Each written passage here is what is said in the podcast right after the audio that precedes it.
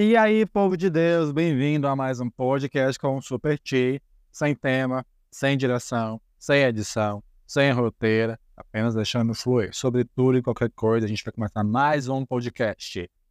Tô vendo aqui, é domingo, 6h43 da noite, aqui na Inglaterra. Olá para você que está aí pelo mundo, no Brasil, nos Estados Unidos, que a gente viu que tem gente dos Estados Unidos também, aqui da Inglaterra. Um beijo para todos vocês. E eu tava vendo que eu fiz os, os, dois últimos vídeos. Eu meio que não me apresentei, né? Eu não falei para vocês quem eu sou. Ai. Vai estar coçando a garganta agora. Passei o dia sem falar, passei o dia descansando, que a minha semana foi super cansativa, dor de cabeça. Sabe quando você tem dor de cabeça porque você está cansado? Foi, foi, foi a minha semana. Eu disse assim: vou te dar o final de semana para descansar. Passei o dia descansando, sem falar. Aí eu começo a falar, olha o que que dá. Beber uma aguinha. Hum. Eu tava pensando sobre o que falar com vocês. A gente diz assim, né? Diz que não tem roteiro, diz que não tem nada, mas sempre tem um roteirinho, né?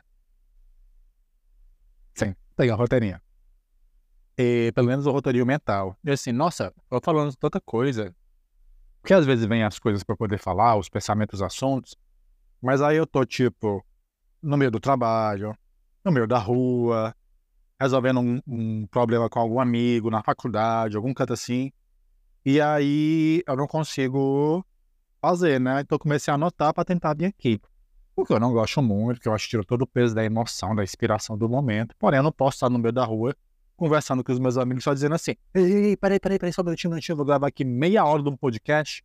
Tu continua já o teu assunto. É estranho, né? Mas para falar para vocês, e começar a minha vida de produtor de conteúdo, eu comprei um microfonezinho sem fio. Comprei um microfone sem fio, veio com dois, então eu posso até ter um convidado. E ele tá aqui, ó. Vocês estão vendo aqui, ó. Ele tá aqui. e é isso aí. E uma coisa bem interessante que eu achei nele, que tem uma qualidade boa, porém, todavia, contudo, entretanto, deixa eu ver se eu acho que é esse aqui é. Ele vem com uma a esponjazinha que cobre o microfone. E ele vê com esse frufru aqui, que é tipo um bichinho, um peluzinho, e cobre o microfone. Supostamente, a esponja ela é para ser usada dentro de ambientes, né, como a gente está aqui, e isso daqui é para ser usado para diminuir o vento. Que eu percebi? E com a esponja, o som fica muito alto e estridente. E com o negocinho para tirar o vento aqui, ele fica melhor, sabe? Ele fica mais assertivo, mais gostoso. Eu não sei dizer como, mas ele fica melhor. E eu disse assim, tá, beleza, então vou botar, usar sempre esse daqui, porque fica mais, menos estrondoso. Não é que nem fica alto. Sabe quando fica extrapolando o som? Eu espero que ele esteja melhor aí pra vocês. Mas voltando aos assuntos, e eu percebi que eu falei de assuntos diversos, pass passando, né, só conversando, e eu não me apresentei, não disse quem eu sou, não disse da minha história, e nem sobre como começou tudo isso daqui. Para quem não me conhece, eu sou o Thiago, conhecido como Super T nas redes sociais. E esse é um apelido que vem da faculdade, eu conto já para vocês. E eu venho da área do marketing, tá? Eu tenho 12 anos de carreira no marketing, trabalhei em grandes empresas no Brasil, principalmente empresas do mundo fashion, e trabalhei com grandes nomes como a finada Marília Mendonça, Paola Oliveira, Flávia Alessandra, a Fabiana Carla, Vanessa Camargo. Um beijo para todas vocês. Sim, mais com mulheres quanto da, da, do, da indústria fashion. E aí eu costumava, era gerente de marketing nacional, cuidava do Brasil inteiro, das campanhas nacionais, website, clientes, loja de clientes. Ajudava muito a diretoria, dava ideias, campanhas, lidava com os famosos contratos, todas essas coisas. E eu me sentia é, realizado, mas ainda não me sentia muito feliz. Na verdade, durante muito tempo, a... esse mundo era o mundo que eu queria. Quando eu comecei a estagiar, né, porque eu fazia faculdade, lá em 2008, 2009, eu comecei a trabalhar numa empresa estagiário de, de arte mesmo, né, do, do canal de comunicação. E aí, eu trabalhava pro, na, fazendo papel de parede, campanhas, toda a parte visual. E eu via, né, obviamente, eu como uma pessoa que veio do subúrbio, uma pessoa, graças a Deus, não passei necessidade, mas não tinha luxo, né, como um milhão de brasileiros, a gente vive, tipo, na linha. E eu queria ganhar dinheiro e ser importante, ser grande, como todo mundo quer ser. O que aconteceu foi que eu lá e tudo mais, eu comecei a ver nessa empresa que eu estava estagiando na época, na faculdade, devia ter uns 21 anos, e aí eu comecei a ver que os grandes executivos, né, os diretores da empresa, os grandes gerentes, e obviamente eu vi o que eles tinham, os carros, as coisas, eu disse, eu quero ter dinheiro com pouco tem, quero trabalhar com esse pouco trabalho. Eu comecei a perseguir a carreira de executivo mesmo, sabe, assim, ser um diretor, um presidente de uma empresa. Eu comecei a me aplicar bastante para isso. Isso dá até a pauta para outro podcast, que é quando a nossa chave vira. Até então eu era só um moleque, sabe? Sim. Eu ia estagiar, ganhava meu dinheiro, papocava o dinheiro todo em roupa, em festa, em eletrônico, né? Em videogame, essas coisas. Não sobrava 10 centavos pro próximo mês. Gente do Maria, você não tem noção. Tinha, no começo, no começo, no começo, eu era tão irresponsável que eu tinha que pedir dinheiro à minha mãe. O meu estágio até que pagava bem eu comecei a estagiar numa empresa muito boa, uma empresa nacional muito boa. E eu lembro que na época, sei lá, o salário. Ai, desculpa. O salário mínimo era em volta de 450 reais, 480. A minha bolsa estágio, ela chegava assim 600, 700. Em mês grande, porque já naquela época a gente ganhava por hora. Então, quanto mais você trabalhava, mais você ganhava e ainda não tinha a lei do estagiário. Lula criou um ano depois, ou Lula, um ano depois que eu estava na empresa. E então a gente podia trabalhar 8, 10 horas por dia, que estava sossegado. E um dos motivos que eu lembro que a gente era muito bem pago, que a empresa era grande, a empresa era muito profissional. E a empresa cobrava muito dos seus estagiários, sabe?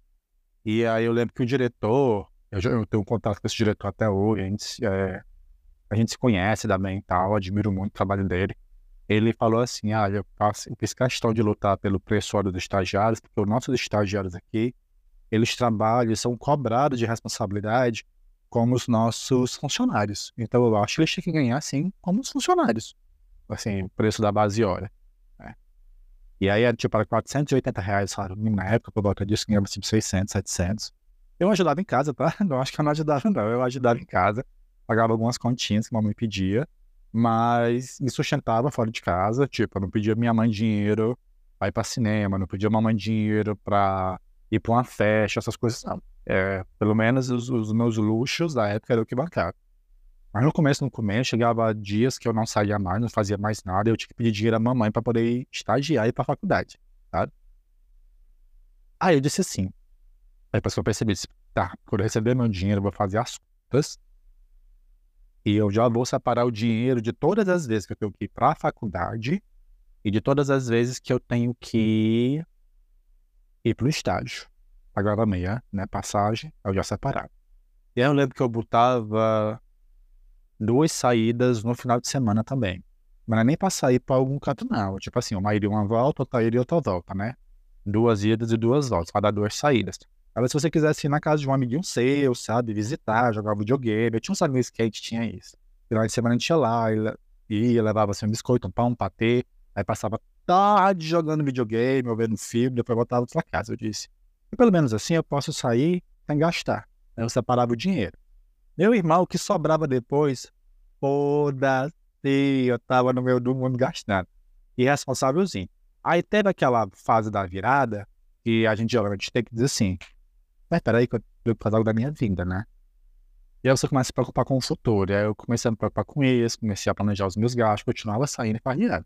Mas já não era mais tanto como antes. É, ver o que, o que eu não queria e reservava um dinheirinho.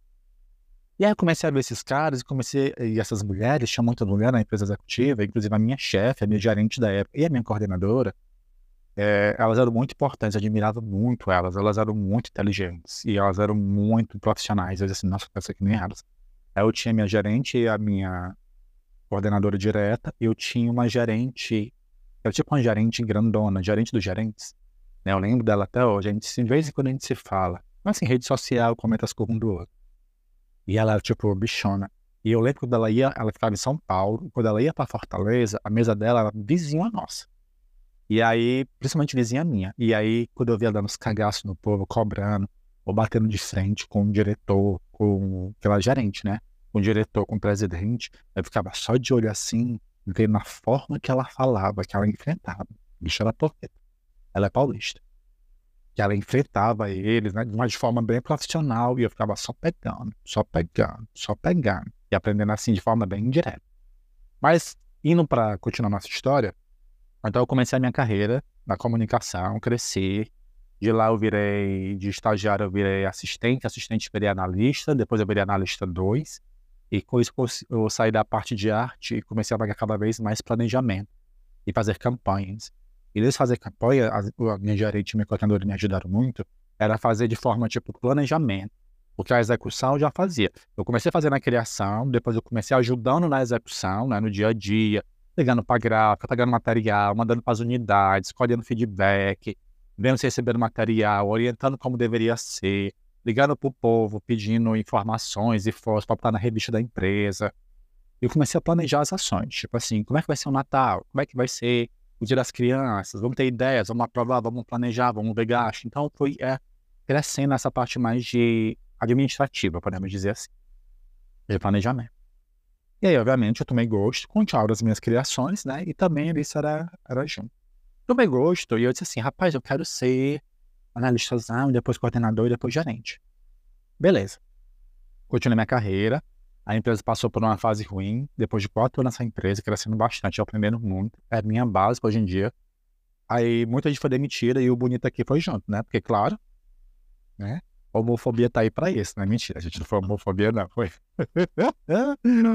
foi porque a, empresa estava lutando para fora os mais novos. E eu, com quatro anos, era um dos mais novos. Então, todo mundo que era mais novo, a empresa estava demitindo para poder economizar dinheiro.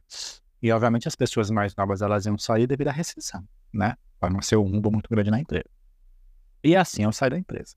Mas não saí chateado, não. Fiz muitos amigos, amizades, aprendizados. Eu tava terminando a minha monografia, eu disse assim, ó, eu vou focar na monografia. E aí, beleza, passei um mês em casa com a minha rescisão. Menino, deixa eu contar pra vocês, eu vou bater palma agora, hein? Olha os ouvidos. Me contar pra vocês, com o dinheiro que viu, que viu uma boa rescisão, eu lembro que eu comprei minha cama, que eu tenho até hoje. Troquei só o colchão, mas eu tenho minha cama. Meu guarda-roupa, que foi embora, porque infelizmente lá em casa, quando chovia muito forte, inundava. E depois de três inundações ao longo de vários anos, ou foi quatro, o guarda-roupa se foi, mas durou assim uns 10 anos, eu acho. E comprei meu tablet, comprei um celular na época, um Samsungzinho branco, comprei meu tab, o, o Galaxy Note, que era um tablet, Galaxy 8, sei lá, alguma coisa assim. E eu fiz o que? Dei a louca. Eu comprei simplesmente o ingresso e a passagem de avião. Não, só a passagem de avião para ir ver a Madonna em São Paulo. Porque eu vi assim, nossa, essa mulher, olha aí, ó. 2000, quando ela veio pro Brasil? eu fui para MDNA. 2010? Não, 2012. Foi, eu saí de lá em 2012. 2012, aí eu, meus primos, meus amigos todos iam, eles são fascinados pela Madonna. Eu disse assim, menina, eu vou, olha aí, 2012. Eu disse assim, essa bicha tá velha, ela vai já morrer, talvez essa seja a última ou a penúltima turnê que ela vai fazer. Então, deixa eu ir ver ela, porque só Deus sabe quando eu vou ver ela novamente, né? A mulher aí, 65 anos, fazer outra turnê mundial. Dá-lhe Madonna. E aí eu peguei comprei a passagem de avião caríssima, você não tem noção, caríssima. A bicha, papum. E não tinha comprado ingresso. Eu disse assim, eu vou lá, eu não quero ver a área VIP, quero ver ela de pertinho assim, eu quero cheirar priquito dela. Pra, né, well, pra dizer assim, ah, aí beleza. E aí quando eu fui lá com meus, meus primos, encontrei os meus primos, amigos, ah, fiquei na casa de uma prima minha de São Paulo, e aí a gente subiu e desceu, visitando a cidade e tal, encontrei uns amigos. E porque eu já tinha morado em São Paulo por um breve período de tempo, então eu tinha algumas poucas amizades, eu fui contar o pessoal. E aí meus primos, meus amigos iam num dia, era o primeiro dia de show, e eu tava planejando o segundo dia de show. Aí eu disse assim, eu não tenho dinheiro ainda, o, o, o dinheiro não, o ingresso ainda. Então eu vou lá comprar esse ingresso com eles para ir amanhã. Aí beleza, aí a gente pegou e foi, eles lá na fila, aí o cabicho chegou e disse assim, ah, tem que ingressar da Madonna, numa área lá, não era da VIP, mas era uma área que era bem perto, da, depois da VIP. Eu, que tá? Ele, 100 reais. Eu disse, ah, me dá aí. Pensando bem naquela que 100 reais era muito dinheiro. Mas como tava com de dinheiro da rescisão, eu disse, ai, foda-se. Eu, pô, comprei do cambista, tá, meia entrada. Cadê a carteira de estudante? Eu tinha deixado no apartamento, porque a carteira de estudante de Fortaleza, que era a minha cidade, não servia em São Paulo, então eu deixei em casa para não perder. Eu perdia tudo época. Tudo eu perdia tudo eu pedia. Tipo assim, se você botasse, sei lá, 10 reais na minha mão e eu só precisasse de dois reais naquele dia, os outros oito reais eu perdia. Não tô, brincadeira, não tô brincando. Eu perdia tudo que não me era necessário. Pensa um bicho mongo. E aí, eu peguei, fui lá e comprei. Aí cheguei lá para entrar. Aí o cara, cadê a carteirinha? Eu disse, não, eu, olha aqui, eu não trouxe, sou de Fortaleza. E obviamente foi ver, ver pelo sotaque, né? Aí eu sei que era um senhor, senhorzinho, assim, de 60 anos. Não, tem que ter, aí eu acessei a internet, aquela que já tinha internet, acessei a internet, mostrando, ah, tá aqui, ó. Eu quero ser de Fortaleza, tá aqui. Aí botei pra ele poder ver. Eita, que meus cabelos, meus cabelos, não, putaria, tô vendo agora na câmera. Opa, pronto, melhorou. Quer dizer, ah, vai assim mesmo. Você já sabe que eu sou todo descabelado mesmo, então, vida que segue. E aí eu peguei, falei com ele, ele disse assim, não, olha aqui, mostrei e tal. Eu disse, no meu apartamento, eu tô hospedado na, no bairro tal. Eu nem lembro qual é o nome do bairro. Eu disse, ah, não dá tempo de ir lá pegar, você não pode acertar? Ele gritou, não, não posso não. Você não tem a, a comprovação de estudante, você não pode entrar. Eu disse, beleza. Aí ele depois abaixou no meu ouvido e disse assim, fica ali do ladinho, que eu te ponho pra dentro, porque o, o meu supervisor tá, tá certo. Aí fiquei lá, lá, lá, e quando o supervisor saiu, ele disse, vem cá, vai cá, deixa eu ver graça, é graça, coisa, e eu entrei. Gente, eu vi a Madonna tão de perto, Engraçado que não era VIP. Eu vi a Madonna tão de perto, você. Eu vi a Madonna tão de perto que eu nem precisei comprar o ingresso pro outro dia. Eu já me dei por satisfeito, dancei, cantei horrores. Foi tudo. E aí depois eu voltei pra casa. Quando eu voltei pra casa, continuei fazendo a minha monografia, né? Na faculdade e tal. E a minha monografia foi sobre jogos, foi sobre design, era sobre jogos de terror e design. Tipo assim, era, o nome da monografia do artigo é Resident Evil Remake como o terror é transmitido no jogo através do design gráfico. E aí eu fui analisar o jogo em suas várias instâncias para mostrar como a sensação, opa, mexi a câmera aqui, foi mal, gente. Acontece. E aí eu fui pegar para mostrar para eles como é que o que o o terror era passado através dos jogos de, de, o design, né? E eu analisei as cores, aí eu nem, nem tinha me tocado. Nossa, gaguejando horror.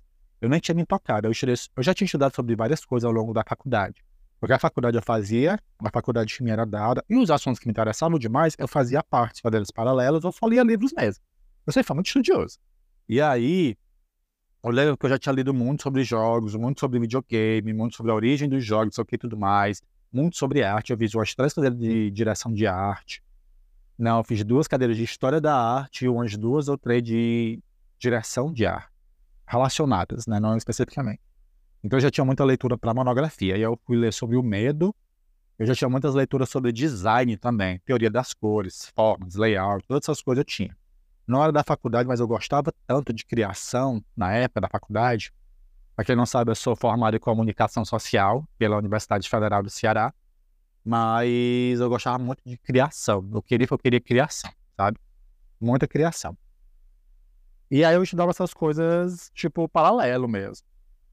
Então eu já tinha muita leitura e muito conhecimento sobre a área. E aí que eu estudei sobre medo, um livro antigo sobre medo, mas que trazia vários estudiosos do assunto. E eu fiquei chocado de ver como o Resident Evil, o pessoal já naquela época, eles, eles colocavam vários várias coisas. O computador aqui apagando, gente, e a luz indo embora. Deixa eu botar aqui para carregar. Porque eu esqueci de botar o telefone para carregar de novo. Como vocês sempre me falam, me dizem. Tá carregado que eu não tô vendo? Será que tá carregando? Não sei não. A gente vai já ver. Se o telefone descarregar, eu volto com ele carregado. E aí eu lembro que naquela época, eu, por exemplo, do jogo e o medo, Resident Evil, ele não te mostra o que tem depois das coisas, depois dos cantos. E isso mexe muito com a nossa teoria sobre medo, que as coisas, elas... A gente, ser humano, como animal visual, a gente tem medo do desconhecido, do que não tem. Porque a gente tem medo do escuro, que a gente não sabe o que tem lá, que a gente não consegue ver. E aí, eu, sempre corredores apertados. Isso o Resident Evil 1, né? O remake. Porque, porque não tem pra onde você fugir, então isso lhe dá medo. E aí o jogo, majoritariamente, ele é em preto, amarelo e vermelho, que a natureza são cores que são relacionadas a perigo, alerta. É, não é que é amarelo, amarela, mas aqueles tons sérpias amarelados. E aí os marrons ou pretos escuros e os vermelhos, né? Mas falar sobre perigo de forma geral. E assim, eu fiz toda a análise com base nos livros, foi incrível. E aí eu lembro que eu tava indo ver o meu, o meu coordenador na época, né, o meu orientador, e aí outra empresa me ligou para fazer a, uma entrevista lá na outra cidade, na cidadezinha, lá vai eu voltando, só mandei mensagem pro meu orientador que eu não podia ir porque teve entrevista, voltei fui pra entrevista, entrei nessa empresa. Aí eu trabalhei com marketing nessa empresa, é, fiquei dois anos e meio, aí me chamaram para ser em outra empresa para ser é, não era coordenador, era coordenador, né? Porque supervisor e coordenador é a mesma coisa, só muda o nome. Coordenador internacional de marketing. Eu disse, vou nessa. Porque na época, eu lembro que eu já estava fazendo cursos do italiano, estava finalizando italiano, estava no meio do francês e tinha começado o alemão. E já estava aperfeiçoando o inglês. Né? Eu estava assim, tentando aperfeiçoar o inglês. E aí eles me chamaram para ser coordenador internacional. E aí eu fui para essa empresa. Só que depois de nove meses eu pedi para sair, porque eu tinha uma coordenadora, gente, ela não era gente. Ela tinha, assim, um negócio, ninguém gostava dela, era do cão terra. E ela pegava muito no meu pé. Depois eu descobri que ela pegava bichinha. Até hoje eu tenho até pena. Por puro recalque, porque ela sempre quis fazer criação, ela sempre quis fazer publicidade, essas coisas. E trabalhar com o que eu trabalho, mas não conseguiu. E aí ela tinha uma gerente administrativa. E nessa empresa, a gerente administrativa mandava em todos os coordenadores, né? Então ela pegava muito no meu pé, você não tinha noção. Aí eu disse assim, sabe de uma coisa? Eu sou novo, eu sou capacitado, eu consigo arrumar outro emprego. Deixa esse emprego que ela faz tanta questão pra ela, ela já é uma bicha real velha, ela é bem velha. E ela não vai assim não, sabe? Mas era uma bruxa, sabe? Eu disse, ah, vai se lascar. Eu deixo pra essa bruxa aí, ela se fuder, nem aí pra ela, que aí ela que sofra. A empresa era boa, mas não era tão boa assim, sabe? Ela parecia boa, mas assim, a administração não era das legais. Eu disse, fica aí, que aí depois eu consigo outra coisa. Aí saí, aí fui pro interior do Ceará, aí eu passei um mês e meio, foi dois lá, abandonei o emprego, passei no emprego vizinho à minha casa, fui para esse emprego, passei tudo trabalhando com marketing, tá? Coordenador de marketing. Aí passei para essa empresa, que eu tive contato com grandes pessoas, com grandes nomes, desenvolvi muitas campanhas legais, fiz a empresa. Nossa, gente, nessa empresa eu fiz a empresa crescer, viu? eu fiz a empresa se tornar, ajudei, né? Não fiz que não foi exclusivamente a minha, a minha, a minha, meu mérito, mas que eu tive uma grande participação, galera, eu tive, eu tenho consciência.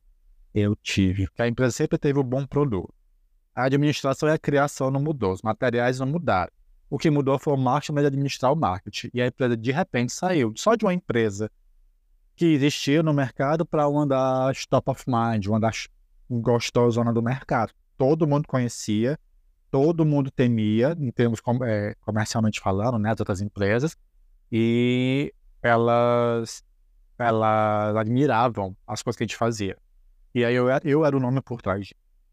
Tanto que as pessoas depois, quando sabiam que eu estava livre, as pessoas iam me procurar fazer proposta. Aí eu me sentia. Mas enfim, depois eu fui para outras empresas e abri uma consultoria, porém eu não estava satisfeito eu queria criação, eu sentia muita falta da criação, sabe? Fazia trabalho administrativo, ganhar até legal e tudo mais, mas eu sentia muita falta da criação.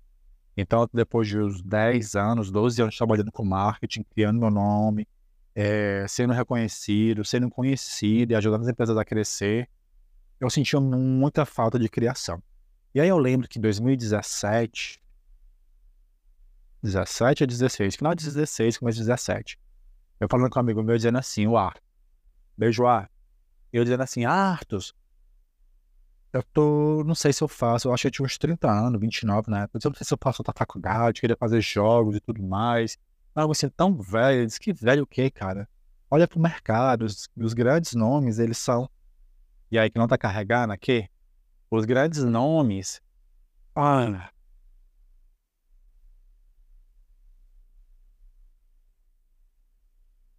vai mudar aqui um pouco o som, porque senão o negócio não anda, não carrega. Ele disse assim, os grandes nomes, eles são mais velhos, sabe? Eles são mais velhos do que de idade e tal. Só faz a faculdade. Eu fiz dois anos de jogo digital na faculdade, ganhei muita experiência e tudo mais. Mas eu queria muito trabalhar no setor, não tomava coragem. E aí eu também sempre quis fazer muito mestrado. E aí aconteceu de que eu disse assim, tá, vou fazer esse mestrado. Vou entrar nessa empresa que eu entrei, né? Eu tava vindo fazer mestrado em Portugal, na verdade, final de 2019.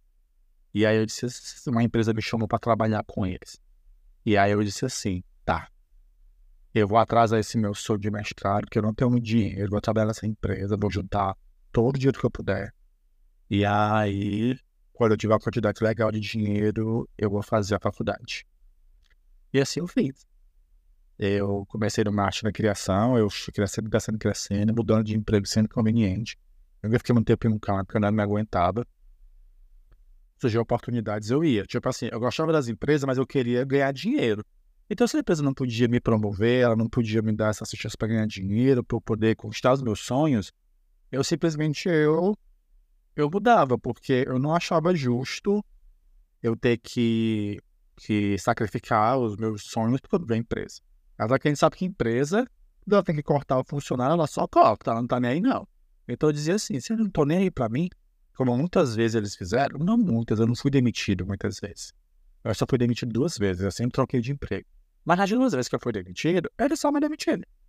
Se eu tinha conta, se eu não tinha conta, se eu tinha plano, se eu não tinha planos, ó, nem aí pra mim.